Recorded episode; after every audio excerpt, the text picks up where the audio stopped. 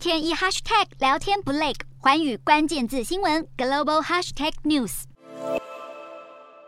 一大片看不见尽头的棕榈种植园，却只有一位采摘工人的身影，相当孤独。由于劳力短缺问题，马来西亚从棕榈油业到半导体制造业都被迫拒绝订单，等于放弃了数十亿美元的营收，拖累了马来西亚经济复苏脚步。因俄乌战争影响葵花籽油的供应，国际市场转而购买棕榈油填补空缺，推高棕榈油价格。为马来西亚经济贡献百分之五的棕榈油行业，原本有望搭上顺风车大赚一笔，但却因为当局在疫情期间冻结引进外国义工，解封后又迟迟无法顺利重新引进人力，导致业者陷入开高薪也请不到人的困境。业者估计，今年恐怕因此损失超过新台币一千亿元。不止棕榈油业，根据马来西亚当局数据，种植、制造和建筑业合计至少缺工一百二十万人，这些行业又被当地人视为肮脏、危险、困难，而不愿从事。的职缺过去多半都是由移工来执行。随着边境解封，商业活动恢复正常，马来西亚经济有望好转。但制造业者担心，